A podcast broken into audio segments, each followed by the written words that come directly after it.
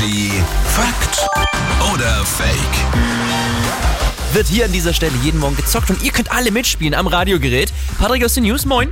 Guten Morgen. Mit einer Aussage und jetzt überlegen wir alle, stimmt die oder nicht, Fakt oder Fake? Ja, es wird royal. P- äh, König Charles ist ja noch in Deutschland, heute in Hamburg mit seiner Frau Camilla. Ja. Und die Royals, die geben generell keine Autogramme aus Sicherheitsgründen.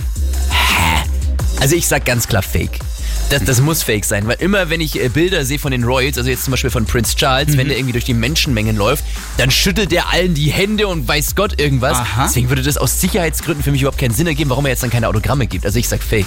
Hm, Die Royals geben keine Autogramme aus Sicherheitsgründen.